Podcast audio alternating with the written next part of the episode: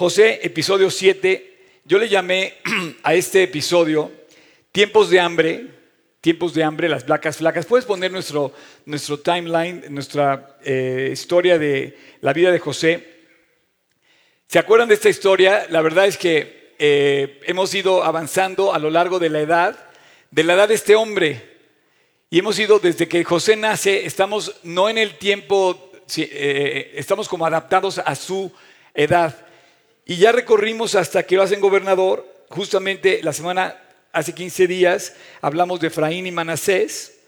Y llegamos a los siete años de vacas gordas, de lo que comentaba Luigi. Eh, muchas gracias, Luigi, por tu intervención.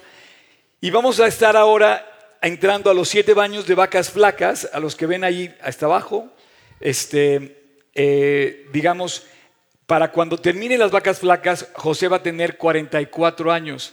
Muy distinta la edad físicamente, él, su porte era muy distinto al que tenía cuando lo echaron al pozo a los 17. A los 17 era prácticamente un adolescente, a los 44 es un hombre completo, formado. En esos eh, siete años, eh, a los 39 sucede lo que tenía que suceder. Dios en su tiempo hace que se encuentren los hermanos con José. Finalmente llegó la hora, finalmente hay una hora exacta en todos los momentos de Dios en nuestras vidas. Tú tienes, tú tienes eh, un momento en donde vas a tener que enfrentar la salvación, Vas a tener que enfrentar a Jesús y vas a tener que enfrentar la eternidad. Y va a llegar la hora. Y esta, esta hora se representa en que de repente se encuentran eh, sus hermanos con José o José con sus hermanos después de 22 años. Ahí les encargo, este, bueno, eh, después de 22 años, de caminar solo, de repente 22 años después Dios trae a José y se enfrenta con sus hermanos. Eh, cuando tú caminas con Cristo te vas a dar cuenta que puntualmente llega Dios a encontrarse con nosotros y llega, con, eh, llega, llega en persona a demostrarnos sus promesas. A veces pensamos que se fue, a veces pensamos que no llega, a veces pensamos que nos olvidó, pero Él eh, va a llegar un momento de encontrarse contigo. Así que llegó la hora de encontrarse José con sus hermanos y Dios estuvo preparando todo esto en la vida de José para que fuera bendición o fuera tribulación, Él estuviera listo. Lo había preparado a través de tribulaciones para encontrarse con una de las más grandes bendiciones que vamos a ver ahora, el día de hoy, que es reconciliarse, el reencuentro con la familia, con sus hermanos. Dios estuvo preparando para esto. Mientras en Egipto José prosperaba y prosperaba y prosperaba, en Canaán los hermanos estaban experimentando hambre. Ya empezaron las vacas flacas, empezó toda la escasez, Canaán no tenía alimento, estaban quedando sin comida y empieza Dios a trabajar fuertemente en el corazón de estas personas. Quiero decirte que del capítulo 44, perdón, 42 al 45,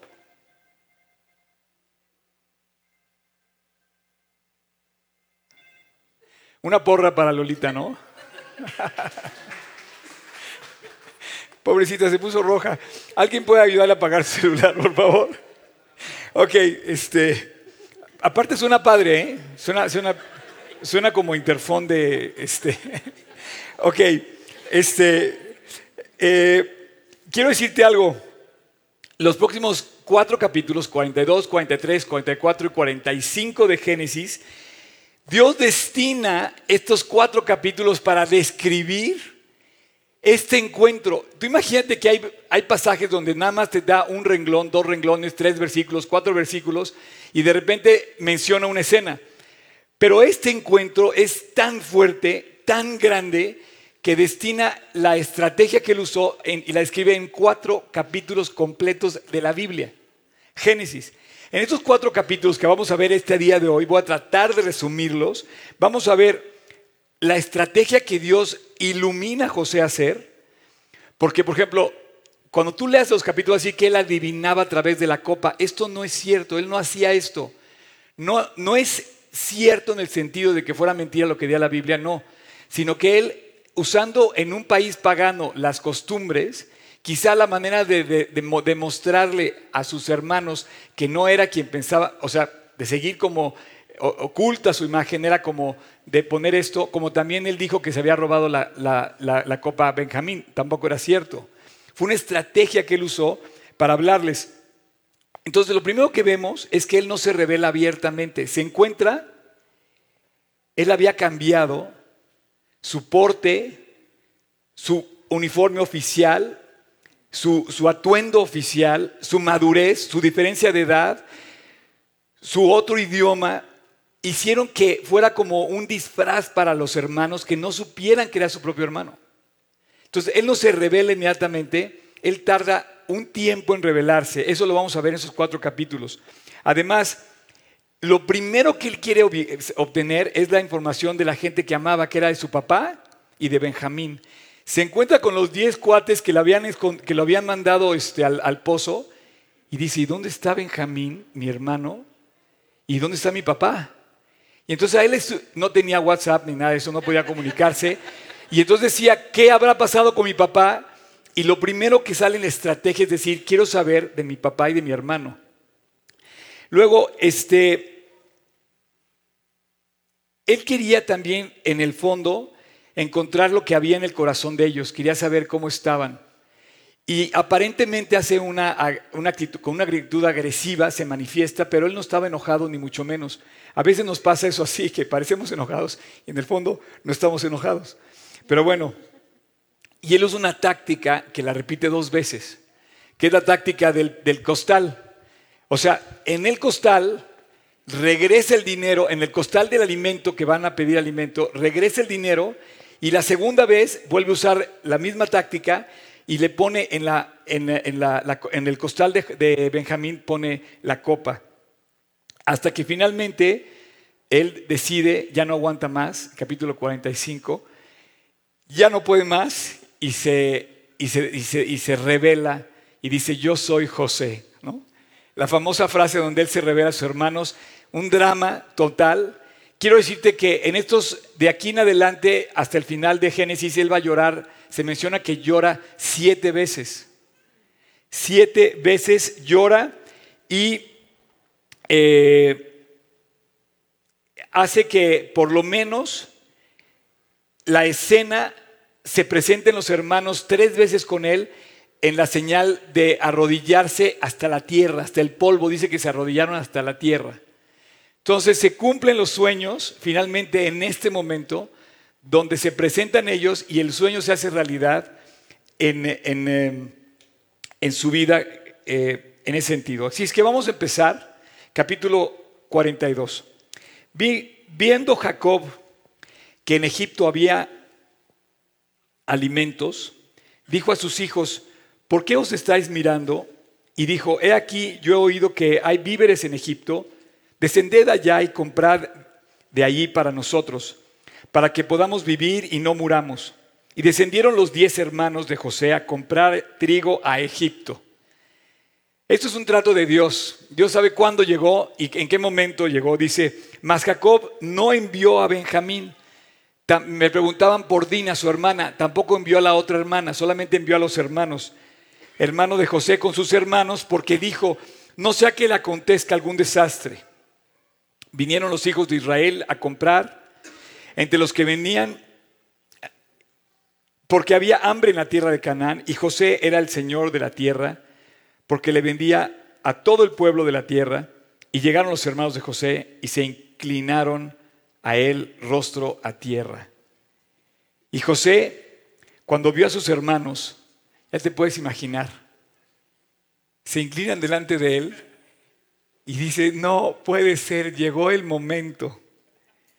Y José cuando vio a sus hermanos los conoció, mas hizo como que no los conocía. Automáticamente Dios usó una estrategia especial para no revelarse. Esto es, esto es, esto es interesantísimo del proceder de este gran administrador en todo este, en todo este, en toda esta trama, tú vas a ver su comportamiento como administrador. Y él no era una persona eh, eh, desprendida, era generoso, pero a la vez era calculador. En su misma forma de repartir el grano en los tiempos de las vacas flacas, él dice que cobraba un precio y no se lo regalaba a la gente. Esto es interesante como político, el no regalarle a la gente, sino tenía un cambio, una cosa a cambio para que la gente apreciara lo que estaba recibiendo, etcétera. Digo, eso es un comercial nada más, ¿no? Pero dice, y les habló ásperamente. Él no quiere decir que él estaba enojado. Fue la estrategia que él usó para, para contrarrestar, quería saber de sus hermanos, de su hermano, quería saber de su papá y quería saber cómo estaba el corazón de ellos. Dice, ¿de dónde vení, habéis venido? Le pregunta. Ellos le respondieron, de la tierra de Canaán, y venimos a comprar alimento. José pues conoció a sus hermanos pero ellos no le conocieron. Entonces se acordó José de los sueños que había tenido acerca de ellos y les dijo, espías sois. En lugar de decirle, hermanos, ¿cómo están? Miren nada más dónde estoy. Les dijo, ustedes son espías. Esto era como para condenarlos.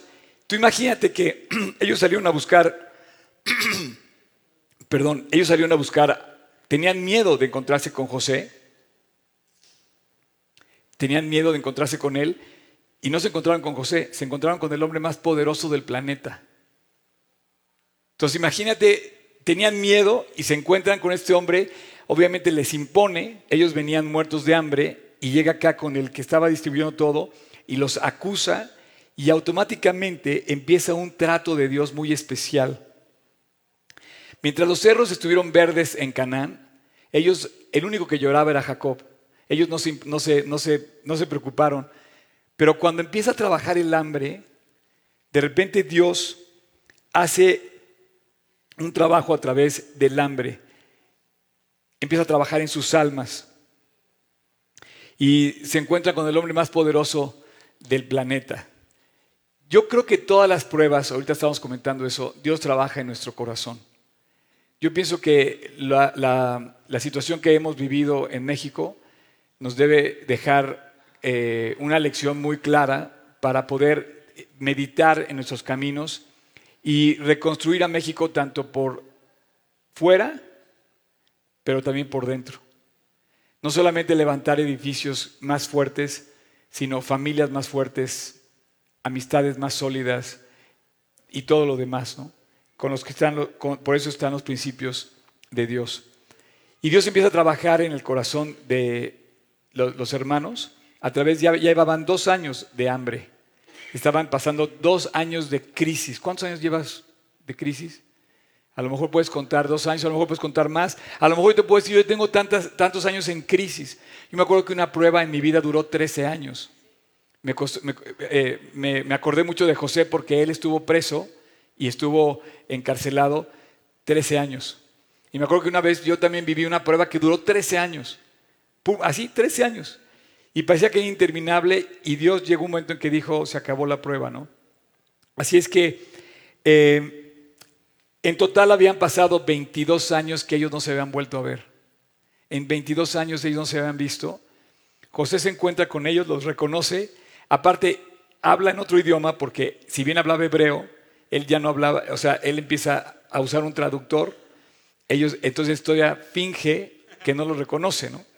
Así es que su manera de hablar, su manera de vestir, su porte, su uniforme oficial, su posición, su madurez, lo disfrazan muy bien y ellos no se dan cuenta que es su propio hermano. Y en, y en todo esto, Dios usa a José para levantarnos algo que todos tenemos muy claro, que no podemos esconder.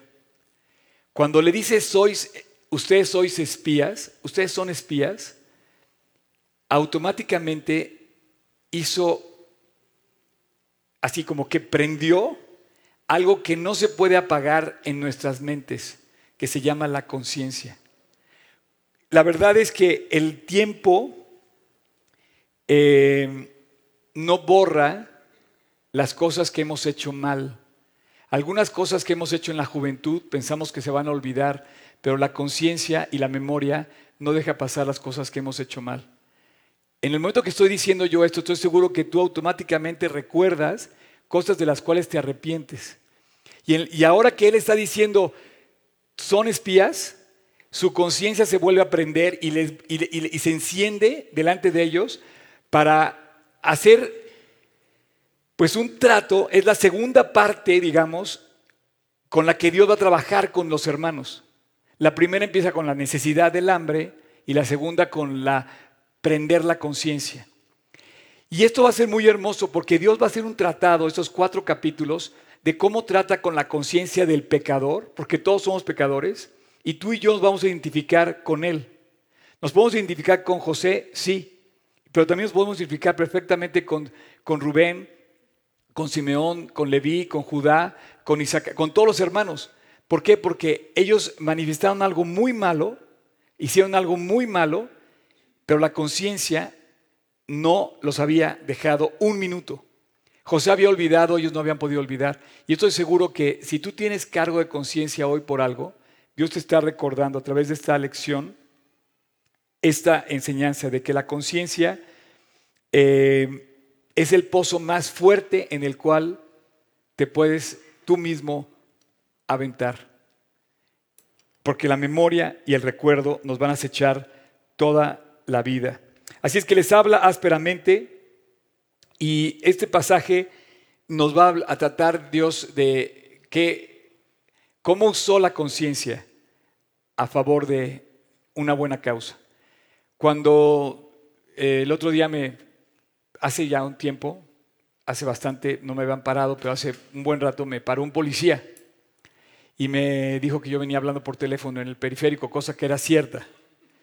Entonces me dijo que no tenía remedio, que era digno, eh, que era reo de muerte y que tenía que ir al corralón y ya sabes, ¿no? Por eso, hasta eso me paró en el tercer carril, en el carril de alta del periférico, viendo Estado de México hacia México. Yo decía, oiga, ¿en serio me va a parar aquí? Sí, oríllese. Y yo decía, nos van a matar, o sea, estamos en el carril de alta del periférico. Total que le digo, oiga, por favor, levante mi multa, deme mi, multa. Este, me dice, no, tenemos que ir. Le digo, ok, vamos al, corralón, lo sigo.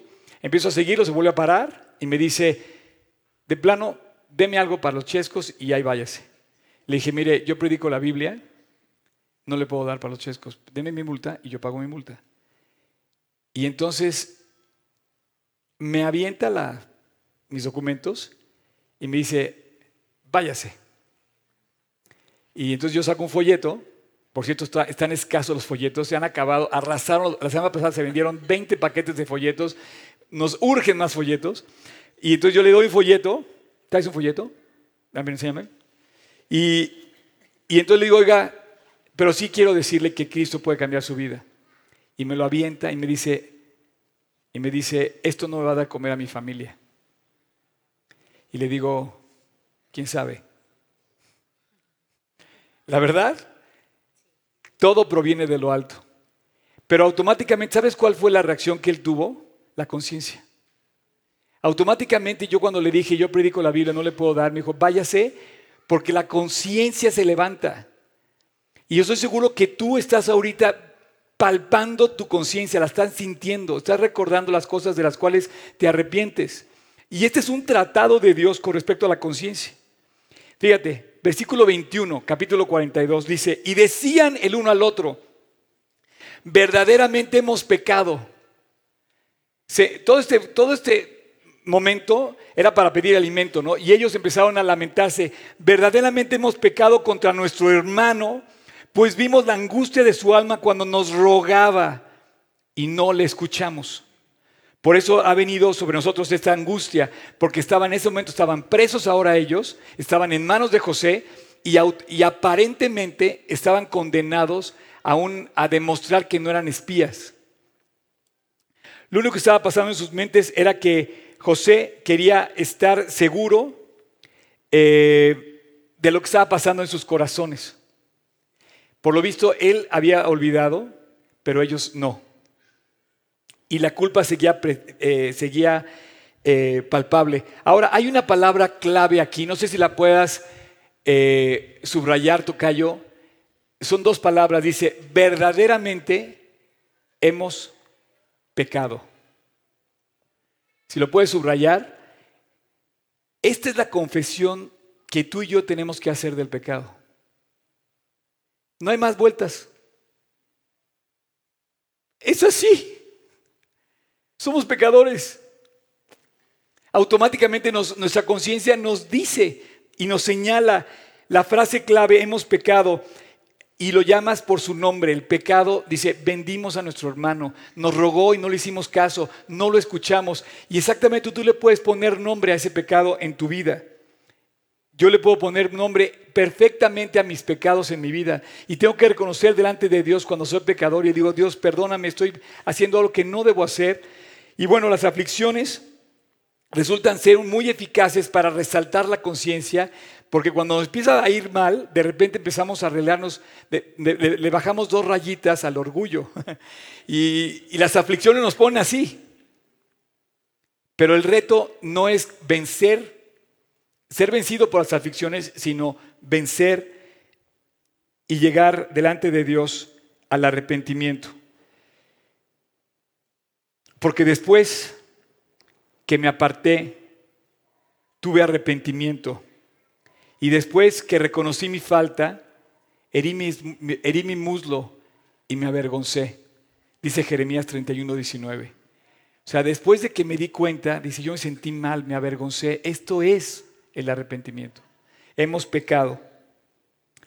Bueno, para hacer un poco más corta la historia, él se encuentra con ellos, le dice, primero comete una como, como que corrige una estrategia, dice, todos se van a quedar presos y uno de ustedes va a ir y me va a traer a su hermano a ver si demuestran que verdaderamente tiene un hermano, me lo van a traer y todos van a quedar presos. Los deja presos, pero tres días después dice, no, Vamos a hacer esto, dice. Váyanse todos y déjenme a uno. Y dice, a ver tú, Simeón, tú te vas a quedar.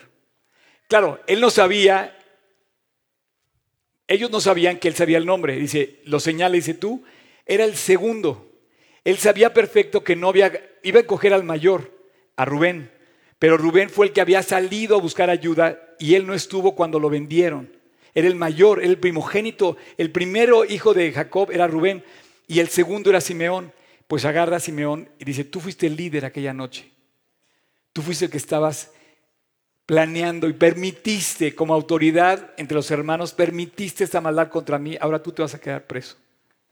Y lo deja preso y dice, váyanse todos los demás, este, lleven comida a su padre y tráiganme a su hermano, la próxima vez la tienen que traer. Y si no vienen, no van a poder ver mi rostro. Y entonces hace la estrategia de poner dinero, les devuelve el pago en cada saco. Ni bien llegan a, un primer, eh, a una primera parada, sacan un poco de alimento y se dan cuenta que, que viene el dinero y otra vez la conciencia les vuelve a remorder. Dice, ¿qué está pasando? ¿Quién hizo esto? ¿Por qué está pasando esto? Y se encuentran con su conciencia nuevamente. Así es que los despide y arma su primera táctica.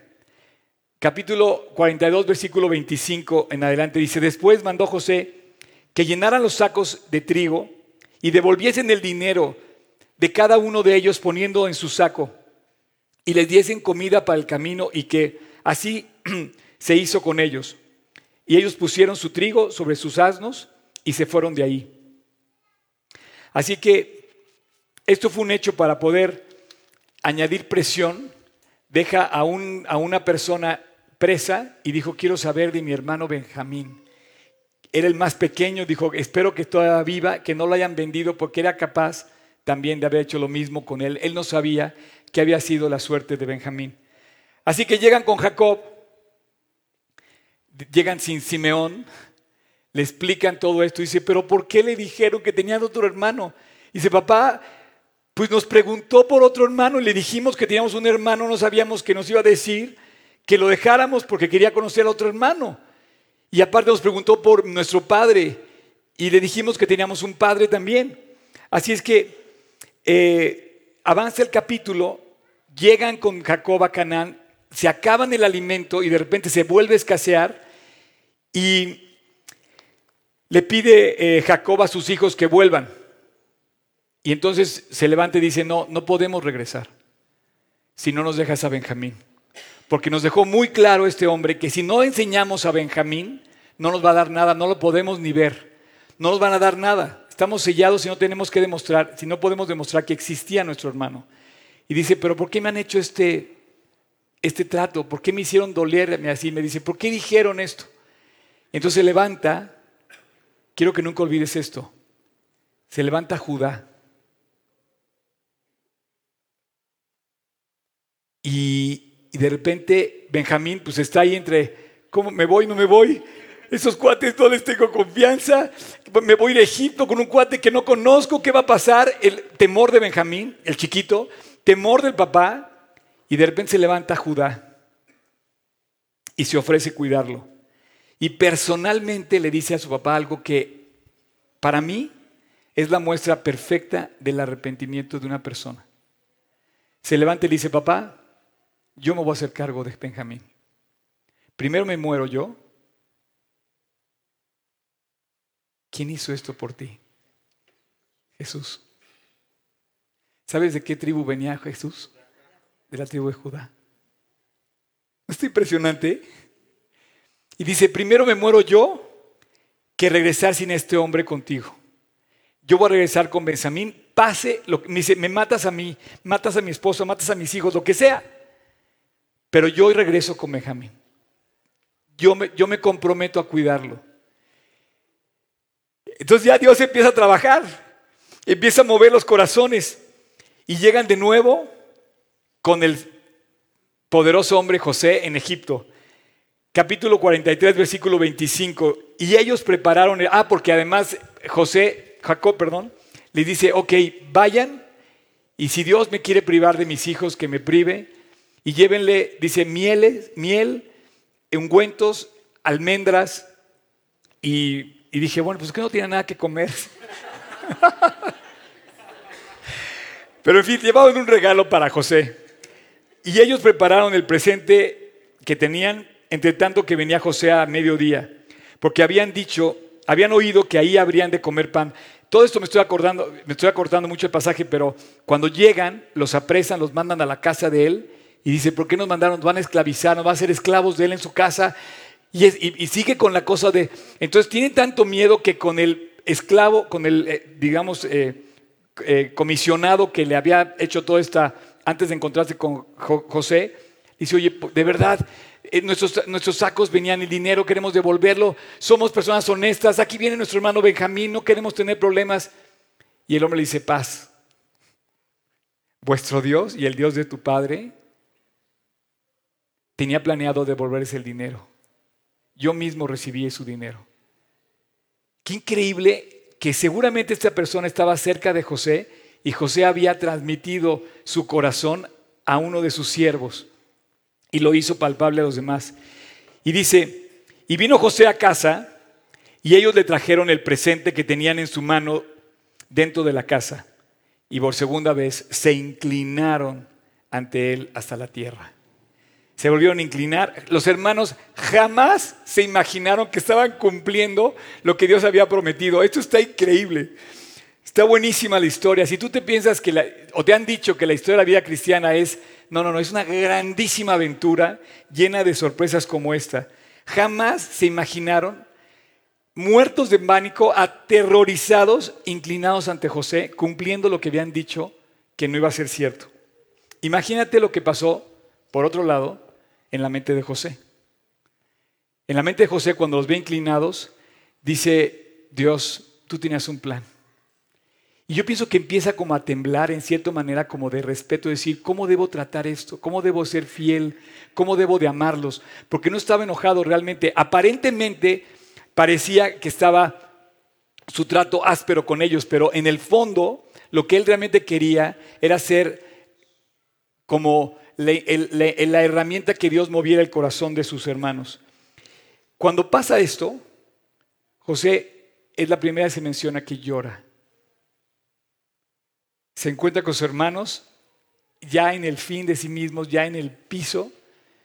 Se da cuenta el trato de Dios. Dice, Dios ha sido fiel, lo estás trayendo de regreso, me estás, me estás devolviendo mis hermanos, están arrepentidos, algo está pasando. Se va, se mete, se esconde y se pone a llorar. capítulo 43, versículo 29. Y alzando José sus ojos, vio a Benjamín Sale después de llorar y ve a Benjamín y dice, ah, no, me, adelanté, pero dice, bueno, ve a Benjamín, su hermano, hijo de su madre, y le dijo, ¿es este vuestro hermano menor de quien me hablasteis? Y dijo, Dios tenga misericordia de ti, hijo. Estaba orando, estaba realmente pidiéndole a Dios cuidado por su hermano. Sabía que estaba en manos de hombres que podían haberlo vendido, haberle hecho un dado, haberle hecho daño y estaba orando por él. Entonces José se apresuró porque como vieron sus entrañas a causa de su hermano y buscó donde llorar y entró en su cámara y lloró ahí. Yo no me imagino este momento.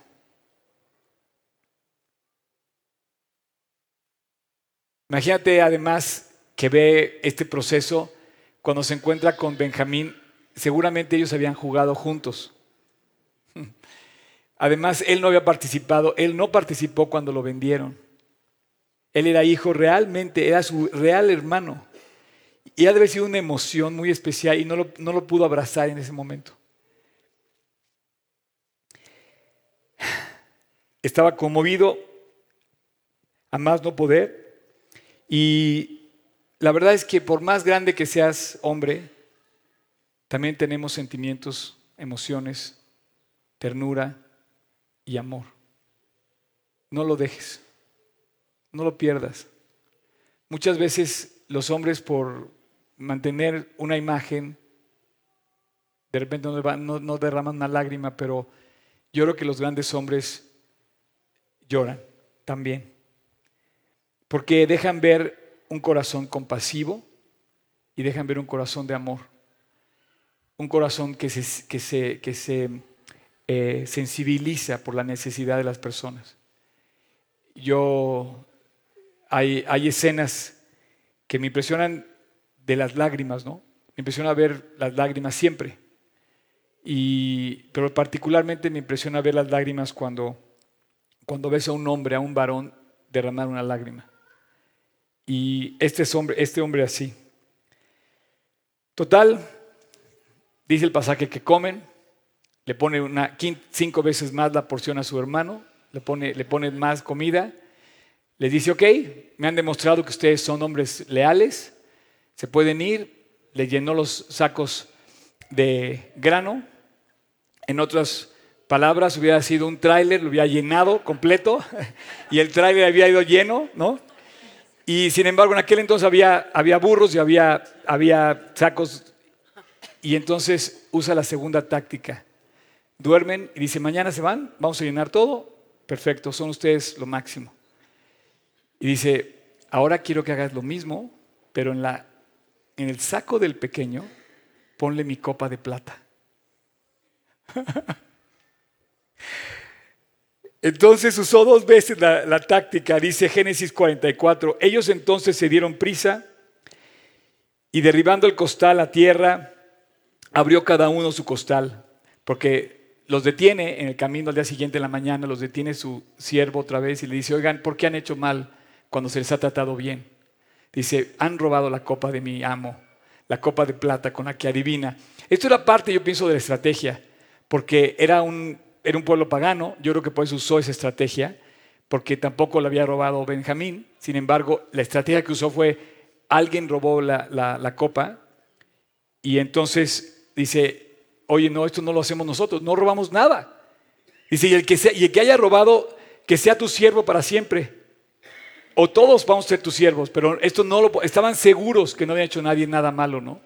Y entonces empiezan a desde el mayor hasta el menor, y en el último saco aparece la copa. ¿Puedes poner la copa, Tocayo? Aparece la copa de plata. Y aparece la copa y dice, culpable eres. Y ahí van todos de regreso. Se vuelven otra vez a inclinar por tercera vez. Y aquí sí, ya no tenían nada, nada que decir pudo haber dicho, le pudo haber puesto, es que imagínate, él también dijo, quiero ver cómo tratan a Benjamín, diciéndole, pues que él se muera o que él se quede, porque él, pensó que iban a reaccionar igual que él. Le iban a echar la culpa a Benjamín y entonces dijo, ok, que se quede conmigo. Y ya se queda en mi casa, porque lo van a querer dejar como esclavo. Y ahí, yo creo que eso fue lo que pensó José. No sé si me explico. Porque como era él el que había robado, supuestamente, todos se le iban a echar encima y decir, bueno, pues, pues es su bronca, no lo queremos, si esto, pues que se quede él. Pero aquí es donde entra el drama. y cada uno derribó su costal, buscó desde el mayor, comenzó y acabó con el menor, y la copa fue hallada en el costal de Benjamín. Entonces ellos rasgaron sus vestidos y caró cada uno su asno y volvieron a la ciudad.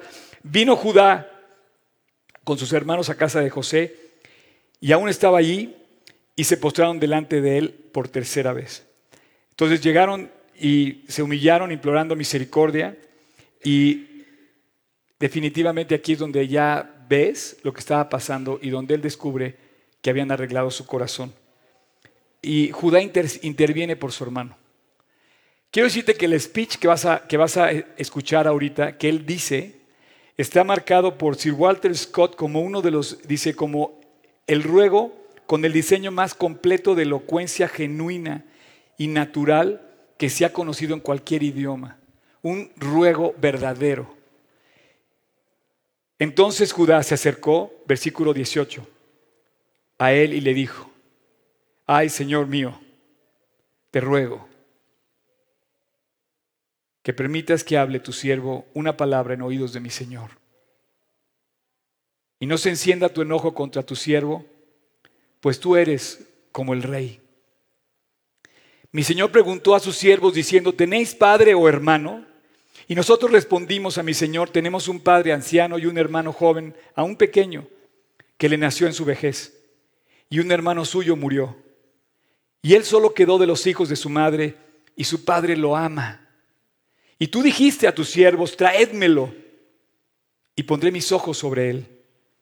Y nosotros dijimos a mi Señor, el joven no puede dejar a su padre, porque si lo dejare su padre morirá.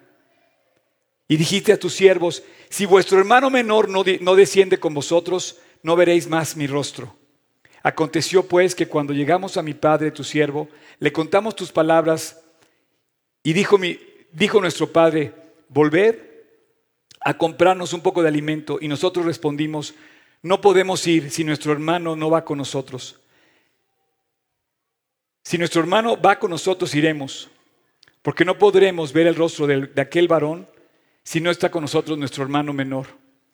Entonces tu siervo, mi padre, nos dijo, vosotros sabéis que dos hijos me dio a luz mi mujer. Ustedes también lo saben, son los últimos dos hijos de él, José y Benjamín, hijos de Raquel, su amada esposa. Y el uno salió de mi presencia y pienso de cierto que fue despedazado y hasta ahora no le he visto. Y si tomáis también a este delante de mí y le aconteciera algún desastre, haréis descender mis canas con dolor al Seol. Ahora pues, cuando vuelva yo a tu siervo mi padre, si el joven no va conmigo, como su vida está ligada a la vida de él, sucederá que cuando no vea al joven morirá, y tus siervos harán descender las canas de tu siervo nuestro padre con dolor al Seol. Como tu siervo salió por fiador del joven con mi padre, diciendo, si no te lo vuelvo a traer, entonces yo seré culpable ante mi Padre para siempre. Yo creo que son las mismas palabras que hizo Cristo en la cruz, cuando le dijo a Dios, si no regreso con toda la humanidad salvada, si no culmino mi obra, yo seré culpable delante del Dios Todopoderoso para siempre. Te ruego pues, por tanto, que quede ahora tu siervo o sea, Judá, en lugar del joven, por siervo de mi Señor, y que el joven vaya con sus hermanos. Porque ¿cómo volveré yo a mi padre sin el joven?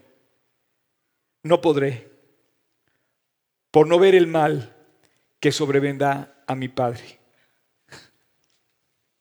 Nunca se imaginó José que iban a cuidar a su hermano como nunca lo habían cuidado a él. ¿Pueden pasar los del worship, por favor? Nunca se imaginó que iban a contestar así. Nunca se imaginó esta respuesta. Quedó sorprendido. Y quiero decirte una cosa que En este discurso, en este ruego que hace Judá, quiero que notes su forma de arreglar su conciencia. Dijo, muero yo, pero, pero va a vivir él. No se disculpó, no se excusó, no se justificó, no le negó nada. Jamás dijo, oye, pero esto fue un error, algo pasó porque el chavo no se llevó la copa. Él mismo dijo, tienes toda la razón, pero prefiero morir yo a que muera él. No hizo ninguna excusa. ¿Sabes quién dice eso también? También lo dice en toda la Biblia. Lo dice todos los que han arreglado su vida delante de Dios. Todos los pecadores, este es el camino de regreso a Dios. Escucha bien quien quiera que me esté escuchando. Pero lo que acabas de escuchar es el camino de regreso directo a la puerta de salvación. Ese reencuentro con Dios, donde dice Dios he pecado, no tengo otra salida. ¿Sabes quién lo dijo también? Lo, dicen muchos. Todos los que se han arrepentido, todos los que nos hemos encontrado con Jesús, hemos llegado a decirle, Dios, perdóname. Lo dijo David en el Salmo 51. El Salmo 51 dice, ten piedad de mí, oh Dios, conforme a tu misericordia, conforme a tu multitud de tus piedades, borra mis rebeliones. Lávame más y más de mi maldad y límpiame de mi pecado, porque yo reconozco mis rebeliones y mi pecado está siempre delante de mí. Tú imagínate a Benjamín. Benjamín sabía que no se había robado nada. Benjamín sabía que él era el culpable ante los ojos de este gran Señor. Benjamín, si alguien tenía miedo era Benjamín, porque lo iban a agarrar. Y de repente Benjamín empieza a oír a Judá hablar así, dices, wow, con mi hermano. No, de verdad. O sea, Benjamín, olvídate de José. Benjamín voltea a ver a Judá y dijo, está dando su vida por mí. Nunca olvidó Benjamín esto. Y de hecho, en la línea de genealogía del Salvador, del Mesías, es Judá el que le da la, genealogía a Jesucristo. Es de Judá donde viene la herencia. Ahora entiendes por qué una bola de pecadores están en la genealogía de Jesucristo. Porque es que no vino Dios a, a buscar a los que estaban justos, sino vino a salvar a los que se tenían que convertir. Y ahí estás tú y yo en la lista. Esta es una estrategia increíble de la conciencia en la vida de los pecadores para reaccionar y volver a Dios. Es la manera de cambiar, es la manera de encontrarnos con Cristo. Aquí termina el trabajo de Dios con Judá, aquí ya terminó. Judá ya está del otro lado. Judá ya está del lado de Dios. Ya está, ya, ya dejó el lado perdedor, el lado del, del rebelde, del pecador, y dice Dios, aunque sea tu peor esclavo, aunque sea la muerte, pero ya quiero estar de este lado. Termina el trabajo de Dios y en la realidad su única meta de Dios fue que él se pudiera encontrar con Dios. Se terminó la confianza que tenía, se terminó cualquier cosa que él podía acudir y dijo, Dios solamente acudo a tu misericordia. Porque manifiesto es que nuestro Señor vino de la tribu de Judá de la cual nada habló Moisés tocante al, sacerdocio. Dice Hebreos y Apocalipsis dice, y uno de los ancianos me dijo, no llores, he aquí que el león de la tribu de Judá, la raíz de David, ha vencido para abrir el libro y desatar sus siete sellos. Y está mencionado Judá en la genealogía de Jesucristo. ¿Sabes qué nos viene, ¿sabes qué nos vino a decir Dios aquí? Que los siete los diez pecadores tenían remedio que no dejó, no los olvidó. Dios siguió trabajando con ellos hasta que finalmente, 22 años después, no se encontraron con José.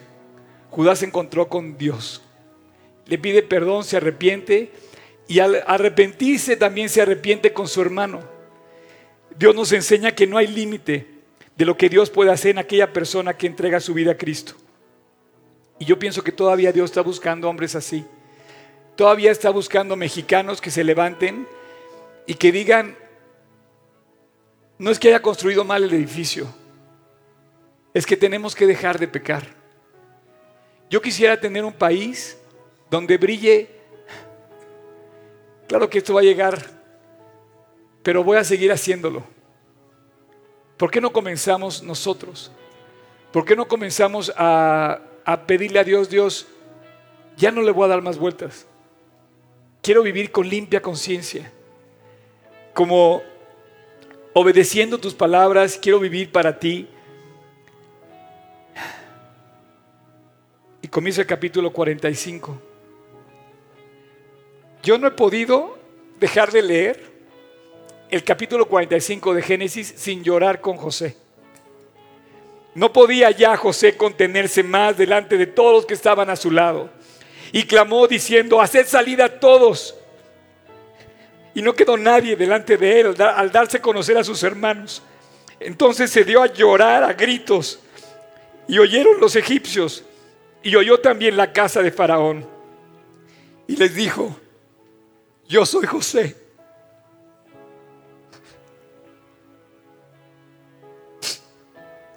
¿Vive aún mi padre? Sus hermanos se quedaron en shock. Imagínate la escena. No estaban, porque estaban turbados delante de él. Entonces dijo José a sus hermanos, acercaos ahora a mí. Y ellos se acercaron y él les dijo, yo soy José el que vendiste a Egipto. Hace 22 años lo hiciste, yo soy. Ahora pues, dice, no os entristezcáis, ni os pese haberme vendido acá, porque para preservación de vida me envió Dios delante de vosotros. Pues ya han pasado dos años de hambre en medio de la tierra y aún quedan cinco más. ¿Cuántas veces José esperó este momento? de reconciliarse con sus hermanos. Además, no había manera de hacerlo. No existía forma de pedirse perdón. ¿Cómo ibas a arreglar el problema? ¿Cómo, qué, le iban a hacer ellos a él para pagar lo que le habían hecho? No había manera. y pensemos ahora, yo nada más quiero terminar. Te que te pongas de pie. Gracias. Quiero terminar con esta escena.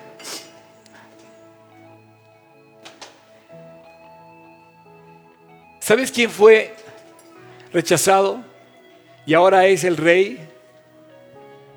Jesús. No es José. José es una escena, pero tú lo has rechazado. Y si tú me estás escuchando, tú has rechazado a Dios. Pero Él es el rey. Estamos delante del rey, pero además extendiendo su misericordia para nosotros. Extendiéndose a favor de nosotros. Sus hermanos lo menospreciaron y dice que va a venir todavía otra vez. Estamos esperando de regreso. Y todo eso que está pasando, terremotos, nada más de casualidad, léete el capítulo 24 de Mateo, dice, y oiréis de guerras, rumores de guerras, de hambre y de terremotos en distintos lugares. Y aún no es el fin. Dios nos está dando chance todavía de reconciliarnos con Dios. Y dice que aquel día voltearán a ver humillados al que traspasaron. Y lo verán y llorarán como el que llora por el que rechazaron. ¿No es la historia de estos hermanos? Ven a José y dice, tú imagínate lo que pasó en la vida de todos. Era la locura esa escena, la locura.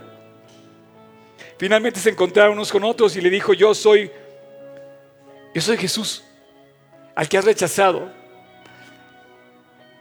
al que has dejado esperando, al que has culpado de todas las cosas, al que le has tenido como escondido allá y te has querido olvidar de él. México, yo soy Jesús. No yo, no, yo, ¿eh? no yo. Por favor. Jesús nos está hablando. Jesús nos está buscando. Jesús está llamándonos otra vez. La prueba que estamos viviendo es una prueba para despertar el corazón. De verdad. Yo estoy seguro que esto que nos conmovió el piso, hasta el Rolls Royce que está en la esquina, se movió ese día. Todos se movieron. Ahora nada más falta que muevas tu corazón hacia Dios. Que le digas como Judá, Señor, esta es nuestra, la vergüenza del rostro. Tuya es la misericordia. Cuando Daniel se dirige a Dios y le pide perdón por su pueblo destruido, Jerusalén estaba destruido, estaba invadido por los babilonios. Daniel levanta la voz y pide perdón y dice Daniel, nuestra es la vergüenza, tuya es la misericordia. Perdónanos. Padre, muchas gracias por esta mañana. Gracias por permitirme compartir aquí con todos este mensaje. ¿Qué trabajo estás haciendo en nuestro corazón, en cada uno de nosotros para alcanzarnos, para conquistarnos? ¿Cuánto estás cincel tras cincel, renglón tras renglón, trabajando en nuestro corazón para abrir la puerta y dejarte entrar? Si tú me estás escuchando, voy a continuar esta oración pidiendo perdón. Pero esta oración es para ti. Hace 38 años yo le pedí perdón a Cristo y lo dejé entrar a mi corazón. Le pedí perdón de mis pecados y yo te invito para que hoy, en tu corazón, tú lo hagas igual. Ahí en tu interior, reconozcas al Rey, reconozcas al Salvador, reconozcas al que vendiste, reconozcas al que echaste a un lado en el pozo, te reconcilies con Él, le pidas perdón, te agarres de Cristo y camines con Él el resto de tu vida. Dios no vino por soldados ni por religiosos. Dios vino por amigos que lo amen, que disfruten de una verdadera relación con Dios. Si tú quieres eso hoy, yo voy a orar. Y esta oración, esta oración es para ti. En tu interior, repite conmigo en silencio. Señor Jesús, perdóname. Hoy es la hora. Llegó el momento de poner mis cuentas claras contigo. Yo soy el que ha pecado. Límpiame, perdóname. Y entra a mi corazón. Gracias porque me aceptas como soy, como Judá. Pero hoy quiero enderezar mi vida, quiero caminar contigo en mi corazón todo el resto de mi vida. Comienza a cambiar a México conmigo, Dios. Comiénzame a cambiar a mí. Y desde hoy te hago mi Señor y mi Salvador. Señor Jesús, entra a mi corazón, límpiame y cámbiame.